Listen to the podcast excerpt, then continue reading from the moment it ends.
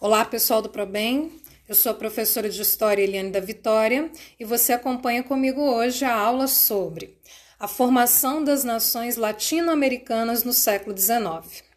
Primeira coisa que nós precisamos entender é o conceito de nação. Quando falamos de país, falamos sobre um território. Quando falamos de nação, falamos sobre o povo.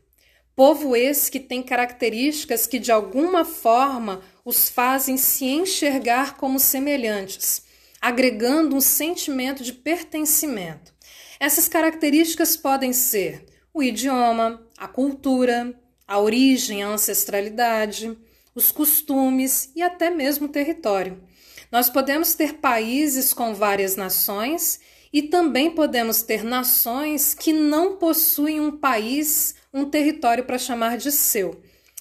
O maior exemplo são os curdos, são 26 milhões de curdos distribuídos no território da Armênia, Azerbaijão, Irã, Iraque, Síria e Turquia.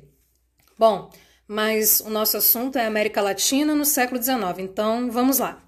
Devemos lembrar que a América Latina são as antigas colônias da Espanha e de Portugal aqui na América que ao longo da primeira metade do século XIX foram conquistando suas independências das suas respectivas metrópoles.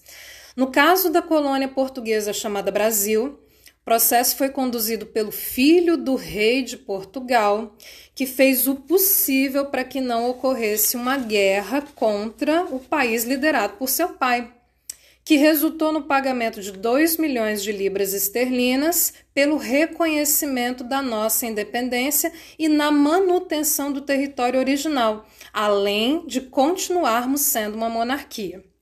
Todas essas questões, somadas ao escravismo, fez com que o Brasil tivesse e talvez ainda tenha dificuldades para a construção de uma ideia de nação brasileira. No caso da América Espanhola, que já era fragmentada em vice-reinos e capitanias gerais, a divisão foi grande com o surgimento de vários países.